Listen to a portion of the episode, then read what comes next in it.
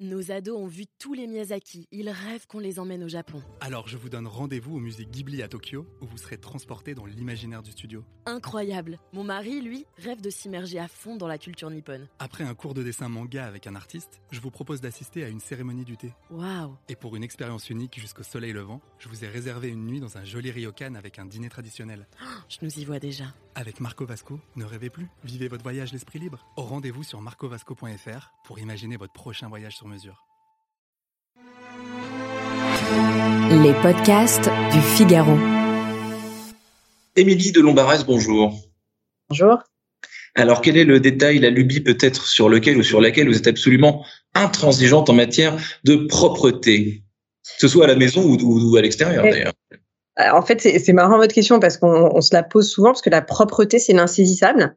Et euh, donc, euh, je comprends qu'on se pose cette, euh, cette question. En réalité, quand vous travaillez dans la propreté depuis longtemps, vous avez un réflexe qui est euh, plus global, de regarder un peu partout. Et en fait, la propreté, c'est la sensation que tout est bien dans un lieu, que tout est à sa place et qu'on s'y sent bien. Et euh, c'est très lié, en fait. Donc, c'est aussi parfois assez personnel, finalement. D'accord. Pas d'exemple précis, mais je comprends l'esprit Non, de la mais c'est vrai que j'ai ce réflexe quand je rentre dans une pièce. Voilà, c'est un le, ressenti est important.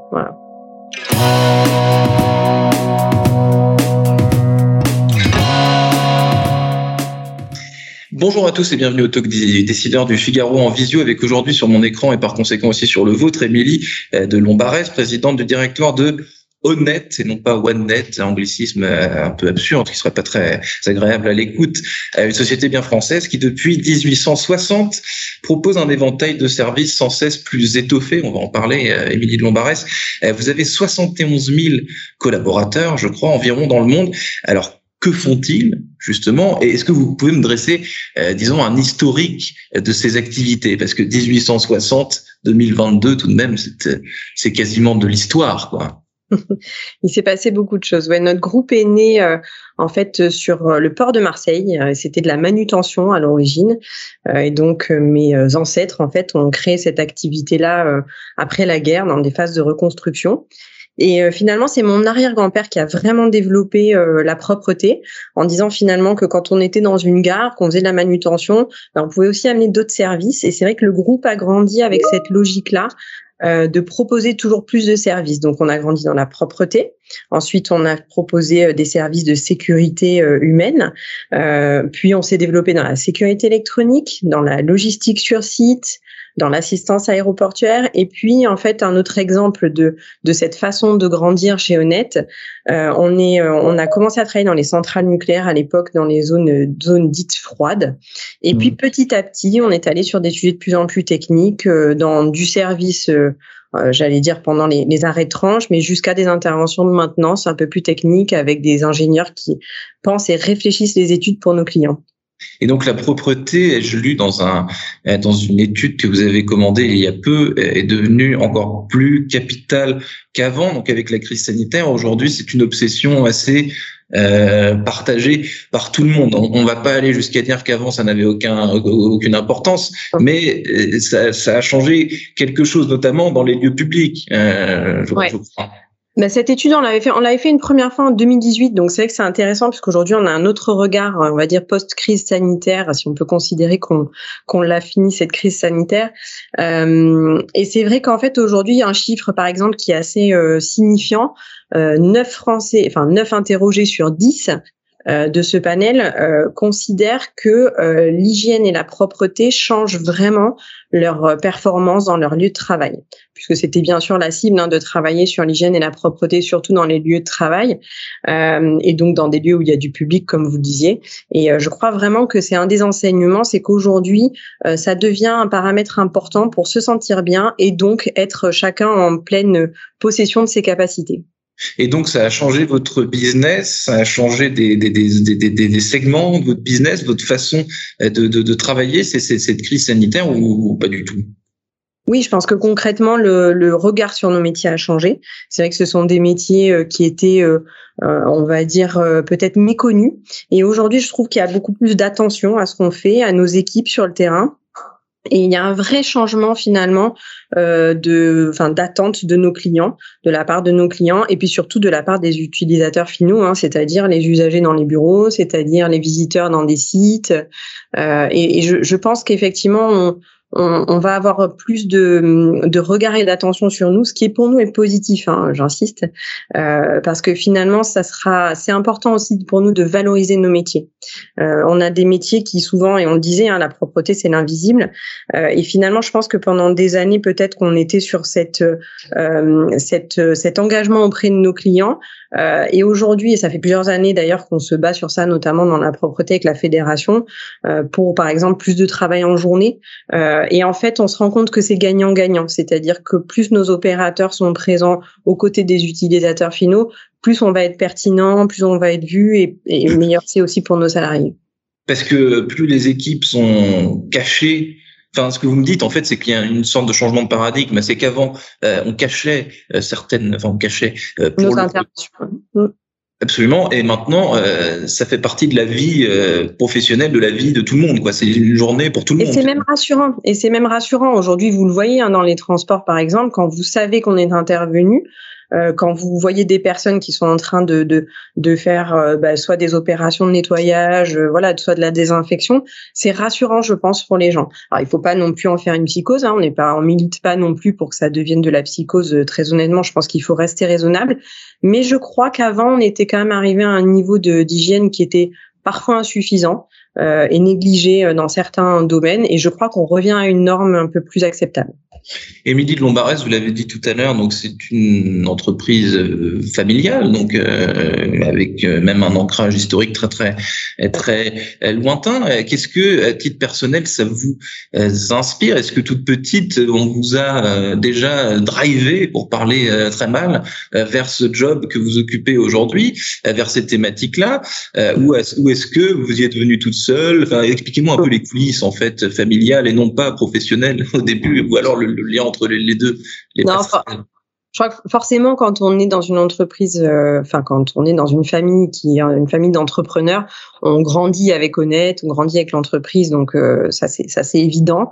En revanche, ce qui est moins évident, c'est que l'entreprise familiale, ça peut être complexe. Donc, euh, je dirais que au départ, non, j'étais pas forcément vouée à rentrer dans l'entreprise familiale. Je voulais plutôt regarder d'autres d'autres secteurs, avoir d'autres expériences. et puis, c'est en 2007 en fait qu'on a repris la la majorité majorité du capital. Il y a des deux branches familiales. Il y en a une qui a repris la, majorité du capital. Et donc, à partir de 2008, là, je me suis vraiment engagée. Je suis rentrée dans l'entreprise à ce moment-là. Et je dois dire que j'ai vraiment découvert les métiers et c'est vraiment, euh, je suis vraiment tombée amoureuse du service, de l'engagement, de, de tout ce qu'il y a de plus humain dans nos métiers. Et qu'est-ce que vous avez ajouté, euh, Émilie Lombarès, de, de, votre, votre patte à vous quand vous avez pris ce, euh, ce job? Parce qu'il y a beaucoup de tendances, j'allais y venir, de, euh, de transition énergétique, de RSE, et, et, etc. Quels quel, quel enjeux de l'époque euh, auxquels vous êtes vous attaché, vous avez euh, vous avez euh, bah, mis sur la table, quoi Non, en fait, j'ai beaucoup. Non, j'ai beaucoup de chance, je vais vous dire, parce que ma mère, euh, donc qui a aussi elle grandi dans cette entreprise, avait euh, créé le département euh, développement durable il y a une vingtaine d'années. Et donc, moi, j'avoue que j'arrive dans un contexte où notamment toutes les thématiques environnementales ont été largement mises sur la table.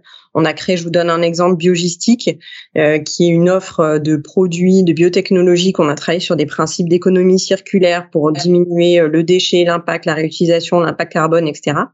Donc ça, c'est des choses qui sont très profondément ancrées, euh, j'allais dire, dans le groupe. Euh, je crois qu'aujourd'hui, les enjeux auxquels on fait face demain sont plutôt des enjeux sociaux. et là, je crois qu'on a un groupe qui naturellement est tourné vers l'humain, vers les équipes. Mon grand-père avait créé la formation, donc on a des programmes de formation interne et on essaie vraiment travailler sur l'évolution des gens et, le fait qu'on peut vraiment avoir des carrières très riches en fait finalement dans nos métiers. Euh, et je crois que nous, les enjeux de demain, c'est vraiment comprendre euh, comment ancrer encore plus tout ce qu'on fait dans euh, un impact social pour la société et comment finalement tous nos collaborateurs euh, enfin voilà évoluent dans nos métiers. Et je crois que ça c'est vraiment euh, ce qu'on est en train de construire avec l'équipe. Et voilà, s'ancrer dans, dans l'impact social. Et c'est d'autant plus vrai euh, et important à mesure qu'on a des effectifs élevés, 71 000 collaborateurs, je disais tout à l'heure, c'est c'est énorme. Est-ce que c'est c'est c'est compliqué de de comment dire d'avoir la même euh, culture d'entreprise, le même euh, schéma, les mêmes messages pour tout pour pour tout le monde quoi finalement. Et justement, ça, ça c'est impossible. C'est impossible d'avoir les mêmes schémas pour tout le monde. Il faut respecter l'humain, il faut respecter la diversité. Et au contraire, en fait, tout l'enjeu, c'est d'arriver à avoir un groupe avec de la diversité de métiers, de la diversité de profils, de personnes, de niveau euh, de, niveau de formation, de, culture même d'origine, et comment on arrive à faire en sorte que justement ce collectif il profite de la richesse? Et c'est ça qui est, vraiment passionnant dans le métier, c'est que finalement, euh, ne plus essayer finalement d'avoir des, des espèces de clones ou de, de réflexes, d'essayer de mettre tout le monde dans un cadre, mais de dire comment je profite de cette richesse et par contre comment je fais en sorte que ce soit bénéfique pour tous. Et c'est, je pense que c'est vraiment là la clé pour nos grandes entreprises. Vous le disiez, euh, euh, l'enjeu de nos entreprises, c'est de démontrer que la grande entreprise, elle permet de faire des choses euh, parce qu'on est peut-être plus solide, parce qu'on est dans la pérennité, parce qu'on a envie de partager plus d'expériences. Et moi, je crois à l'inverse que plus on a de diversité, plus on a de richesse et plus on a de capacité à partager de l'expérience, des expertises entre des pays, entre des métiers, entre des secteurs d'activité de clients.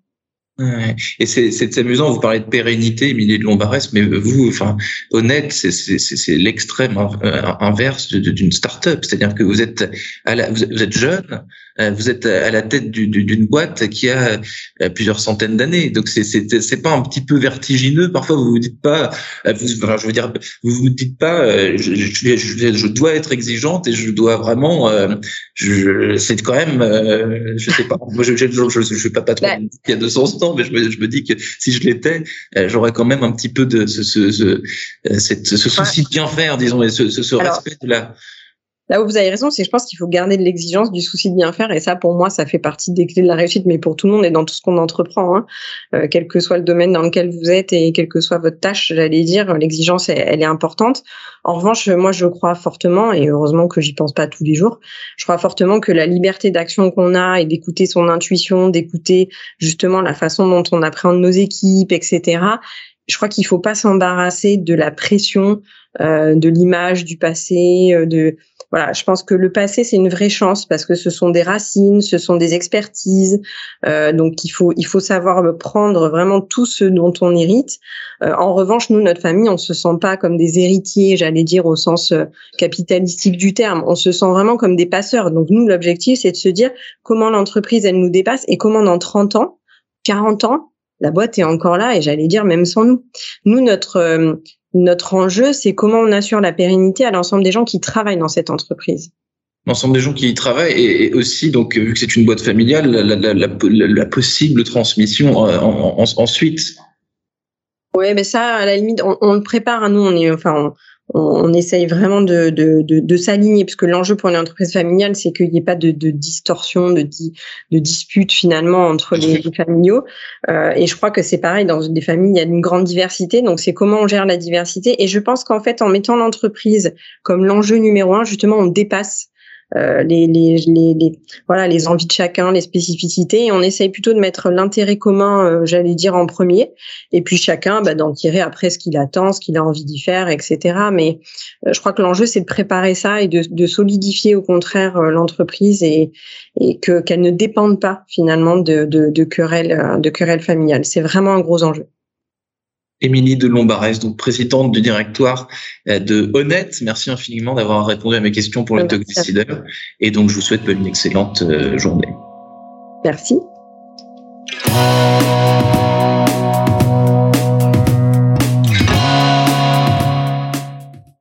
Ados ont vu tous les Miyazaki. Ils rêvent qu'on les emmène au Japon. Alors je vous donne rendez-vous au musée Ghibli à Tokyo, où vous serez transporté dans l'imaginaire du studio. Incroyable. Mon mari, lui, rêve de s'immerger à fond dans la culture nippone. Après un cours de dessin manga avec un artiste, je vous propose d'assister à une cérémonie du thé. Waouh Et pour une expérience unique jusqu'au soleil levant, je vous ai réservé une nuit dans un joli ryokan avec un dîner traditionnel. je nous y vois déjà. Avec Marco Vasco, ne rêvez plus, vivez votre voyage l'esprit libre. Au rendez-vous sur marcovasco.fr pour imaginer votre prochain voyage sur mesure.